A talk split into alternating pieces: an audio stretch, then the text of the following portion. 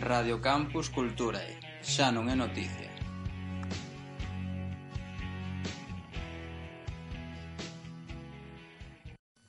Boa tarde, ointes. Estamos un venres máis en Xa non é noticia. Hoxe traemos vos un tema que só sae nos medios en certas ocasións, pero que é un mal estrutural da sociedade norteamer norteamericana e do mundo en xeral.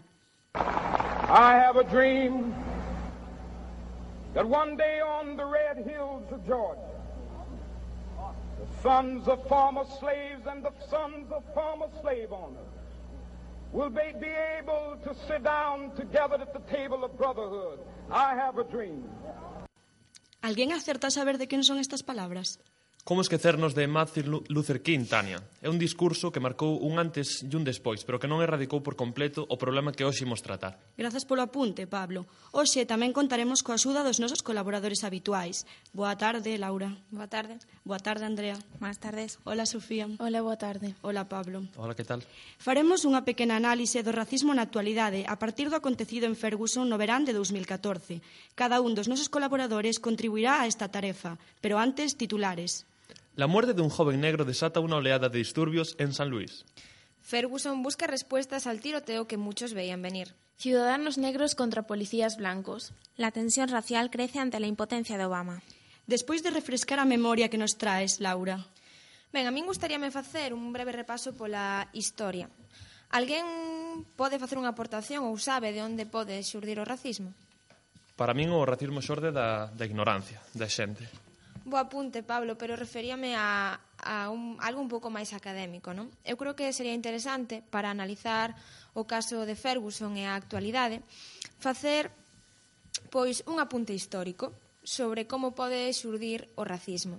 Creo que podíamos dividir esta análise en tres puntos. O primeiro serían pois os barcos de negreiros, que eran os grandísimos barcos que saían de, de Europa rumbo á costa oeste africana, onde embarcaban un montón de, de persoas negras para ser vendidos como escravos en América.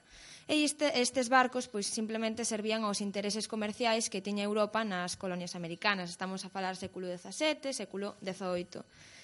Por que escravos eh, africanos? Pois porque eran man de obra moi barata, porque tiña unha maior resistencia física pois ás enfermidades E viaxaban nestes barcos de negreiros, como dixen anteriormente, pois en condicións totalmente infrahumanas, viaxaron millóns de persoas e morreron moitos outros milleiros deles. E viaxaban ali pois para traballar en plantacións e en explotacións agrícolas. Podo facer tamén un pequeno apunte cinematográfico e falar dunha película que eh, se estreou no ano 1997 de Steven Spielberg que se chama Amistad, protagonizada por Matthew McConaughey, entre outros, que trata xustamente o tema dos barcos de negreiros e que é bastante recomendable. Despois tamén podemos facer outro repaso na Guerra de Secesión eh, norteamericana que abrangueu pois, entre os anos 1861 e 1865. Podemos dicir pois, que é un punto de inflexión porque esta guerra xorde mm, en termos moi xerais para loitar contra, contra o racismo. Os estados do norte eh, enfrontaronse os estados do sur. Mentras os do norte vían que o progreso norteamericano estaba eh, na industria, os do sur seguían confiando no campo nas plantacións agrícolas como unha maneira de enriquecemento. E, polo tanto, os do sur defendían eh, o escravismo. Finalmente, eh, despois de gañar varias batallas os estados do norte, controlar as rutas do algodón e certas rutas marítimas, pois acabaron gañando a guerra e, polo tanto, podemos considerar que é algo así como o primeiro punto onde, onde o racismo eh, se combate. E, por último, Como último apunte, falar do segregacionismo racial en Estados Unidos ao longo do século XX. Cando falo de segregacionismo racial, estou a falar por dicir unha definición un pouco máis xeral, na separación, selección de distintos grupos raciais que habitan dentro dun mesmo territorio que está rexido por un mesmo goberno. Este segregacionismo racial estivo regulado por lei nos Estados Unidos ao longo do século XX e implicaba que as persoas negras non pudesen compartir os mesmos lugares físicos que as persoas brancas. Non podían ir aos mesmos baños públicos, non podían sentarse eh, nos mesmos lugares no cine e tampouco, por exemplo, nos autobuses. Xustamente, o caso dun autobús público foi o que no ano 1955 desata un pouco eh, a, a polémica.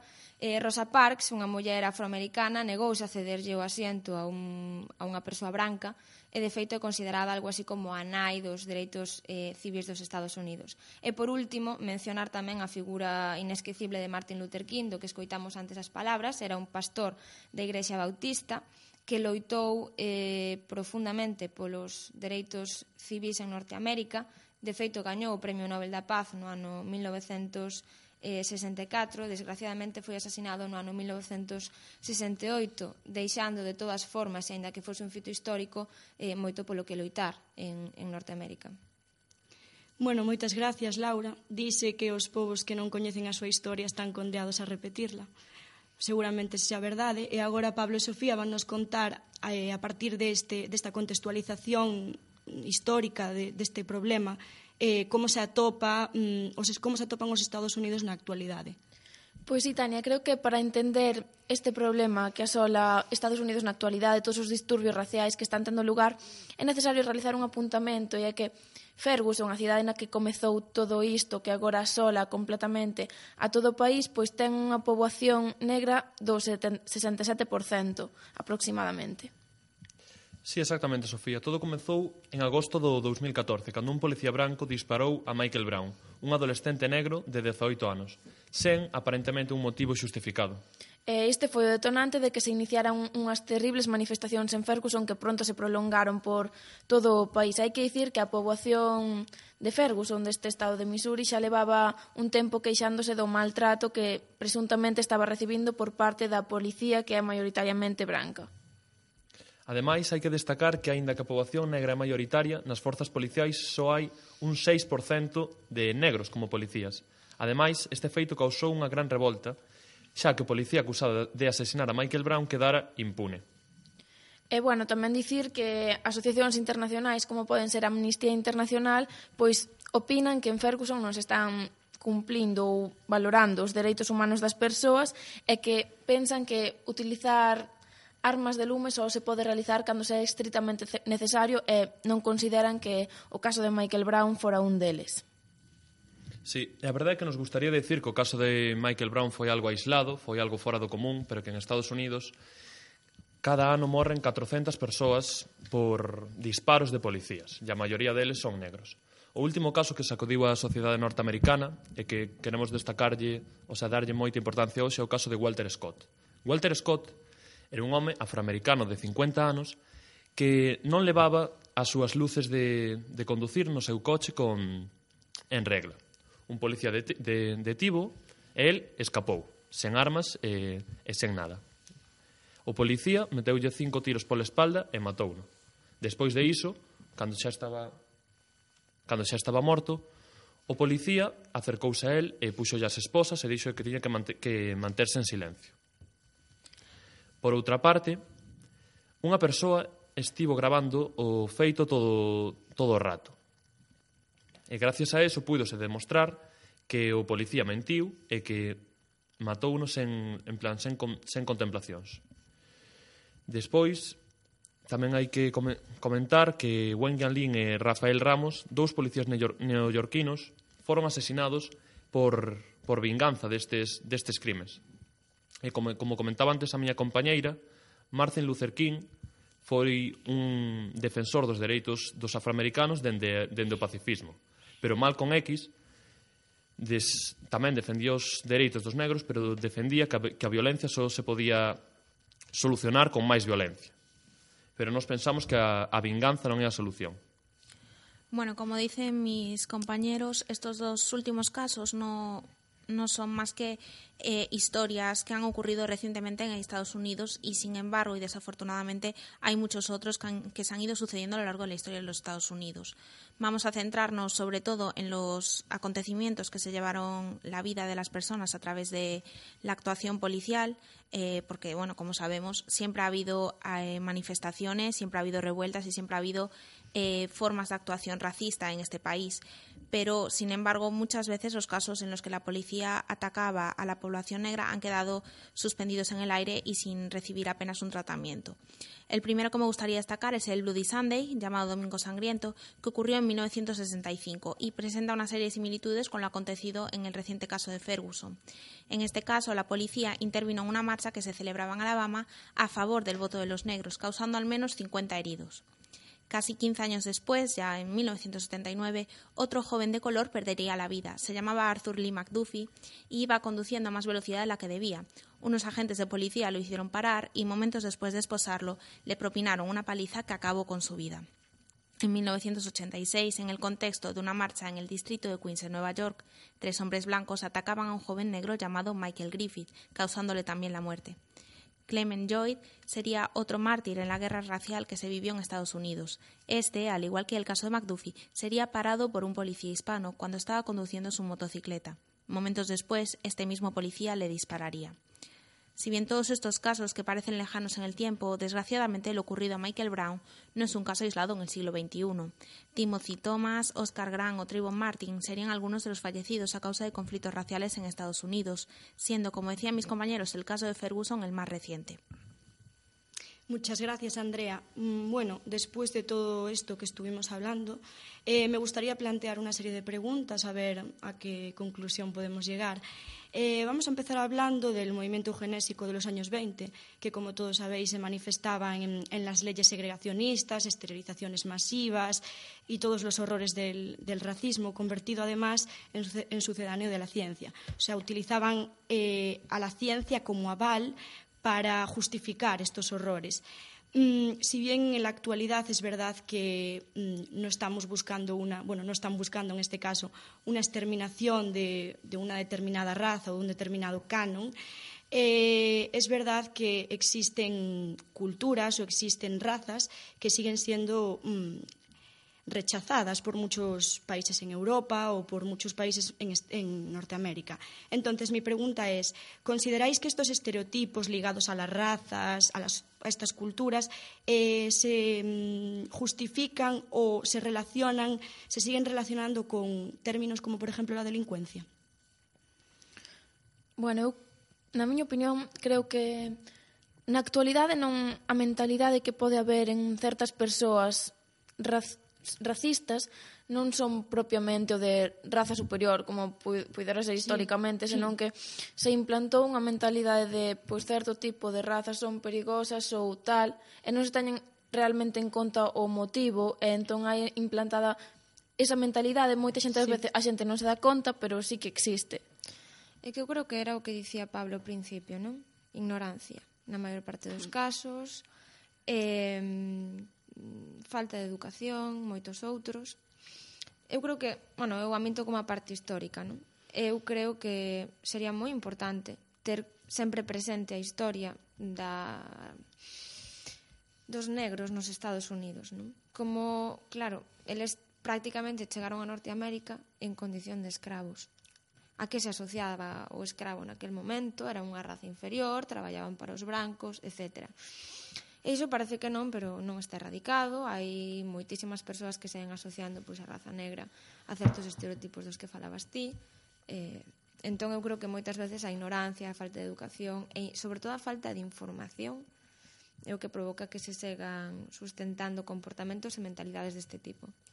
Bueno, yo eh, apoyándome en lo que dices de, sí. de que siempre hay que recurrir a la historia para entender esto, creo que es necesario hacer hincapié en que toda sociedad acaba evolucionando y cambiando. O sea, ni siempre vamos a pensar de la misma manera ni vamos a actuar de la misma forma. A mí me parece un caso muy curioso que todo esto se esté eh, llevando a cabo en, en, Estados Unidos, que sea donde más casos de racismo contra la población negra esté ocurriendo y que el presidente de los Estados Unidos sea de color. O sea, es como contradictorio que la gente piense que eh, una persona por ser de color sea violenta, cuando realmente el presidente, que se supone que es el que va a sustentar la seguridad en el Estado, es así. Entonces, no sé hasta qué punto va en la ignorancia, porque la gente está viendo que sí, que se puede, que la gente evoluciona, que no, no son entonces, todos esclavos. Sí, entonces, hablando de esto ahora, eh, ¿hasta qué punto consideráis que bueno, la presidencia de Barack Obama fue un avance para el tema del racismo en Estados Unidos. ¿Hasta qué punto? Porque, como bien estás diciendo, es una contradicción al final. Parece que la sociedad sabe, pero no sabe. Pues, es sin- complicado. Sí, yo creo que sin duda fue uno de los mayores avances, podría Sí. decirse, incluso de la historia de los Estados Unidos, que un presidente pues negro haya llegado a, a ocupar ese cargo. Ya lo fue, creo que fue el primer senador también. Y es sin duda un avance, porque es lo que comenta Andrea. Hay mucho racismo y al final el presidente es negro. Pues sí, ¿y por qué no? Si está tan preparado, Claro. está tan preparado como el resto para serlo. Pero ademais, eu creo que O chamativo do asunto é que despois da análise que nos fixemos, dámonos conta de que estes ataques racistas son como cíclicos. Cir, sucédense cada X tempo, non? Agora mesmo parece que non está a sair nada nas noticias, parece que hai calma, pero tamén a eclosión en agosto de 2014 co caso de Michael Brown, non? É cíclico. Entón, que Barack Obama está na presidencia? Sí, claro que é un avance, de feito, eu creo que é un dos maiores avances neste sentido. Pero tamén se cadra sería cuestión de analizar por que estes casos de, de violencia racista se suceden cíclicamente.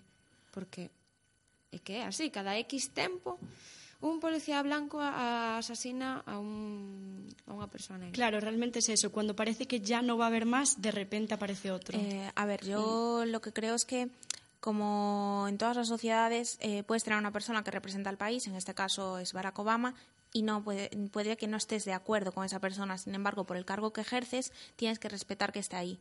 Entonces, yo creo que los casos de racismo que se están sucediendo, como el caso de Ferguson en 2014, están un poco individualizados en la persona, más que en la sociedad en sí eh, estadounidense. Pois é que eu, non- eu, de feito, non creo que, que sexa cíclico o racismo, como dicides vos. Eu creo que simplemente o cíclico, se se lle pode chamar así, é que... No, eu digo os brotes de, de, de violencia racista. Os brotes de violencia racista, vale. Entón, sí, pero... Eh, matan a unha persoa en agosto de... Non estou dicindo que o racismo sí. sexa algo cíclico. Claro, eu, eu creo que algo xeralizado sí. que existe sempre, simplemente, mm, pois en agosto de 2014 pasou isto que mataron a este rapaz, entón houve un boom, pero realmente existe sempre, porque eh, eh, eh, eu despois de ler e de informarme de todo, pois daste conta de que a sociedade norteamericana, porque é a que nos abarca neste tema, considera máis perigosos en sí as persoas de color que a unha persoa blanca ou mellor. Sí, yo creo que también a lo que nos referimos es que lo que es más cíclico es la preocupación que genera el, el racismo en la sociedad. Quizá el boom de que... Son os brotes, eu, eu referíamos brotes, non? Mm, referíame fundamentalmente o feito de que acontece de Ferguson, hai movilizacións eh, de persoas constantemente, todos os días, eh, saen á rúa, etc. Non? Eh, volve a haber un caso, como que mencionou antes Pablo, os diferentes casos que mencionou Andrea, e de novo manifestación, xente á rúa, etc. Ese sí que son brotes de violencia racista. Non estou dicindo que o racismo non exista, mm. porque se hai brotes é porque o racismo existe é un mal estrutural da sociedade. Non? Entón, hasta que punto podemos valorar isto? Bueno, yo creo que la conclusión es clara y quería plantear bueno, un dato muy curioso y es que el 65,7% de las personas que están en el corredor de la muerte en Estados Unidos son o latinas o de raza negra. ¿Qué pensáis de este dato? A mí me gustaría añadir también un dato a lo que dice mi compañera y es que el 40% de todas las personas que están en, en prisión son de raza negra. El Increíble. 40%, siendo el 12% de la población negra de Estados Unidos, del total. Unos datos escalofriantes. Yo creo que, es, yo creo que es la palabra. Tamén habería que analizar un pouco as sí. situacións sociolóxicas, demográficas e como se vive, como vive xeralmente a mm, os negros en Estados Unidos, os barrios, eh, en que condicións viven, se están máis predispostos a o mellor a súa situación persoal son, as condicións a... sociais, refírome, non? Sí. No, e aparte que unha vez llegado al caso de estar acusado de mm, un delito y tener que ir a la cárcel, muchas veces eh, la población negra en Estados Unidos no todos tienen los mismos recursos, hay muchas diferencias entre los que tienen dinero, los que no. Y yo creo que también influye mucho en la defensa que puedan conseguirse o no. Entonces, es- mm, no sé hasta eu, qué eu- punto, eu pero... penso que a base do problema está en que E, ao mellor, a, ainda que a maioría da xente sea de raza branca, eu creo que pois, esa xente que é de raza negra vive en unhas condicións sociais económicas inferiores por toda a historia que acarrean ou polo que sexa, entón asocianse a delincuencia, porque pode que sí, pero non delincuentes polo feito de que sexan de raza negra, senón delincuentes pola eh, situación que están vivindo. Entón, a xente, a sociedade o que fai é asocia raza negra, pois delincuencia. Entón, ese é o racismo que existe na actualidade. Eu, sí, eu creo que é un problema de mentalidade. Bueno, vale. Eh, ahora quería hablar de un tema. Eh, se dice que en la sociedad en la que vivimos vivimos en un racismo sin racistas. Se habla de que las personas tienen muy inculcado que no se debe ser racista. Entonces yo pregunto, eh, bueno, afirmo, hay personas racistas, de eso no cabe duda. Entonces yo digo, ¿hasta qué punto esas personas deben autoengañarse y hacerse creer a ellas mismas que no son racistas o por el contrario, eh, o sea, esa, esa libertad de expresión a la hora de decir, pues sí, soy racista y sí, soy racista por esto, esto y esto. ¿Qué creéis que es mejor? O la opción más ética, digamos. Porque aquí hay una, algo contradictorio y complicado. A ver, yo creo que es una pregunta bastante difícil de contestar. Sí. Para mí ser racista está mal y lo puedes esconder o lo puedes decir a los cuatro vientos que vas, va a seguir estando mal. Pero la sociedad te va a ver peor. Eso es verdad. También hay muchos casos de Y estás personas. cortando la libertad de expresión. Sí, hay muchas persona. personas que afirman, sí, que afirman no ser racistas, pero después en sus actos demuestran lo contrario. case, eu case Exactamente. prefiro a sinceridade. Mm, ¿Y cómo mirarías a una persona sincera que te está... Sí, no, se, se por suposto que despois prexuizos, estereotipos sociais, etc. etc. Pero mm, tamén fundamentarnos na hipocresía social mm. non contribúe a nada. Ser racista é mellor ir de cara e dicir, mira, son racista, mm, odio os negros, xitanos, etcétera, que, ah, mm, no, eu non son racista, pero a un xitano non me acerco por se si acaso me rouba a cartera. Pero igual esa es la parte bonita, pero que pasaría con esa persona? Esa persona que está... Eu creo que tampouco eh, sería tan... Tampouco bueno. creo que se lle fixese... Bueno. E aínda que, aínda que o fora, que? eu creo que o problema non está tanto ai, mira, esa persoa racista, en que pensa a sociedade, senón en mellorar a sociedade. Claro. A sociedade non se vai mellorar porque unha persoa diga, no, eu non son racista cando realmente sí. O problema é admitilo ou o problema son as solucións que se lle poden buscar. Pois eu creo que é máis problemático que estea todo o mundo dicindo, no, non somos racistas cando realmente sí o somos, porque estamos vivindo nunha falsa realidade. Es que aparte, eh, da igual que digas, eso que dice Sofía, da igual que digas que eres racista, como que esconderlo, ¿no? La forma de actuar va a ser la misma. Porque si eres racista en tu interior, pero estás diciendo en el mundo que no lo eres, Claro, vas pero a seguir eso va a ser mellor dicilo. siempre te, vas a actuar igual. pero Por siempre eso- te vas a autocontrolar más. Eu creo que no. Bueno, yo creo Yo que creo no. que Yo sí. creo que eso es algo que, pff, no sé, yo creo que no lo acabarías controlando. Eu creo que o problema tamén en moitos casos son os estereotipos. o que dicíamos sí. antes, da mentalidade que se asocia a en caso de Norteamérica, ¿no? que se asocia a raza negra pois pues, a xente delincuente porque vive en barrios pobres, isto mm, en, entre comiñas eh, xeralizando, ¿no? Entón eu creo que tamén é un problema de estereotipos. E tamén os podemos ver aquí no día a día con moitas outras etnias como mencioné antes a etnia xitana, por exemplo. A ver, a mí me gustaría hacer un pequeño apunte y es que eh, ahora mismo muchas mucha de, la- de las personas de color que vienen a Europa, a Estados Unidos, es gente que ha nacido pues en África. Y África, todos sabemos que es un continente que, bueno, no tiene los recursos que podemos tener en los otros sitios. Sí. Cosa que no le quita valor, porque hay gente allí que es igual que, que nosotros, o sea, tienen su formación y todo, todo lo que quieres. Lo que pasa es que al pasar al, yo qué sé, una persona que estudia en la Universidad de África se va a infravalorar más que una persona que ha estudiado en Europa, cosa Sí. que está mal hecha. Mm. Pero entonces llega un país que eh, se ve en un país que tiene una serie de recursos económicos muchos más, mucho más altos de los que se encontraba en su país de origen.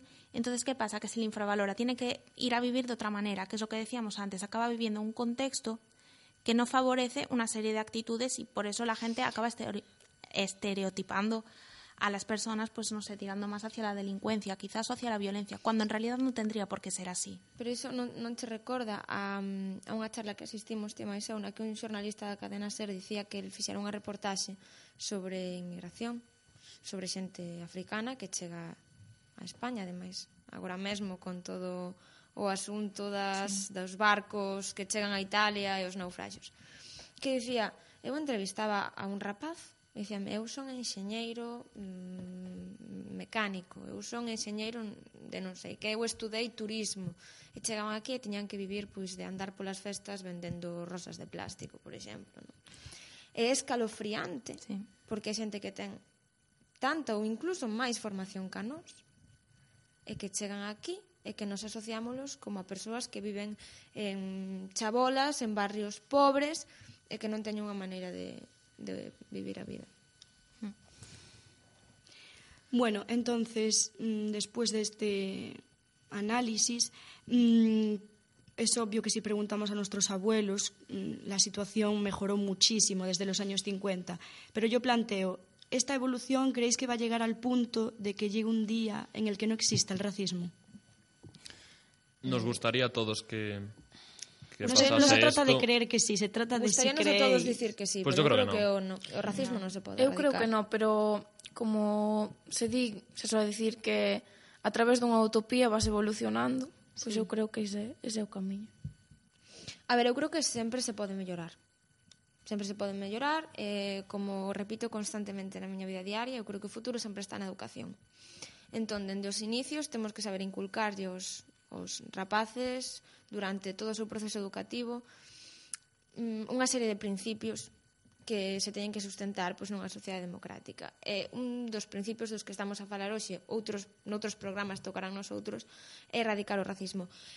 Que eu considero que se, se se pode erradicar, eu creo que non, porque sempre hai diferenzas culturais, sociais, eh, étnicas, e creo que o racismo en sí, tal e como entendemos, eu creo que non se pode erradicar, pero sí que a situación se pode mellorar. De feito, mellorou. Yo creo que Claro, yo, opino como vosotros. Yo creo que el, el racismo en realidad no se, no se va a acabar por erradicar, sí que se va a acabar por mejorar un poco la situación y en parte creo que eso se puede llevar a cabo por los nuevos recursos co- con los que contamos ahora, porque yo que sé, la gente no es como antes que estaba desinformada del todo de lo que había ya más allá de las fronteras de su país. Entonces como que así conformas una visión un poco diferente y acabas integrando más a la gente. E de Yo- novo, Pues yo soy más positiva en ese aspecto, porque yo creo que si le preguntas a una persona que vivió en los años 50 en Estados Unidos esta situación, ni se imaginan que el país iba a estar como Pero está en la consideras, actualidad. Tania, ti consideras que o racismo se pode erradicar? No, Dime, pe- ti no, pero- consideras que o racismo se pode erradicar? Estamos falando diso, non de se a situación mellorou.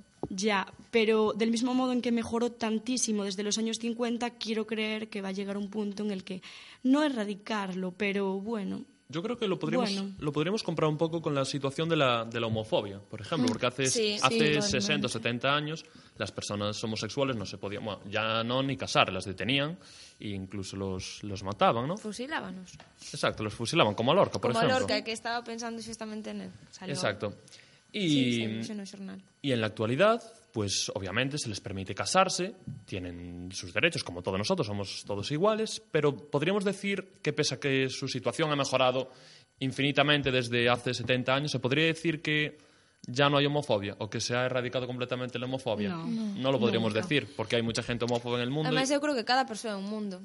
y hay ciertos colectivos incluso que aún... Pero en este tema que estás mencionando tú, también es verdad que estas actitudes están más ligadas igual a un determinado patrón de persona. Obviamente una, una persona de 60 años, o no, eh, puede ser muy liberal una persona de 60 años, pero yo creo que siempre está más ligada esa actitud de no gays a esas personas en edad. concreto. Por ejemplo, Depende. Hay muchos hombre, homófobos depende, muy jóvenes, y, yo he conocido a muchos. y reconociendo que racista sí. moi xoven. Es verdad, es verdad, sí, sí, pero A lo que quiero decir es que se suele, políticas. De feito, máis da que creemos, moito hablamos, máis da que claro, creemos. claro, pero hablamos en general. Igual es que también estas personas de edad más avanzada lo reconocen más abiertamente, sin ningún problema, sin ningún problema. A ver, sí que yo, por ejemplo, a ver, mi hermano tiene 10 años y en el colegio le inculcan mucho esto, ¿no? De que no puedes ser racista y que tienes que respetar tanto a los gays como a las lesbianas, o sea, que no sea homófobo.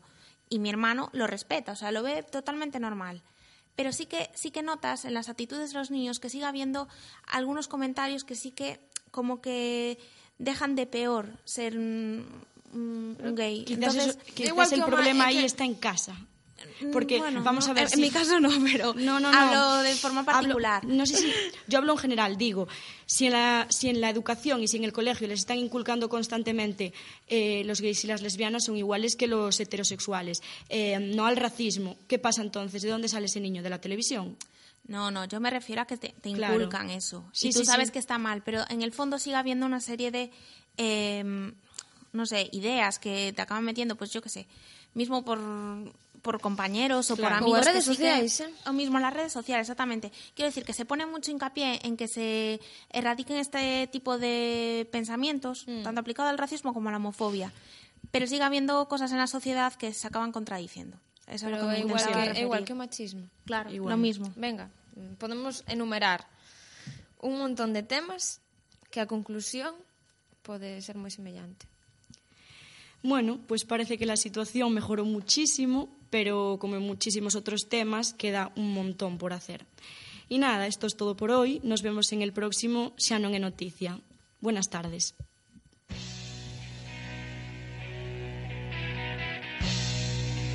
Radio Campus Culturae. Xa non é noticia.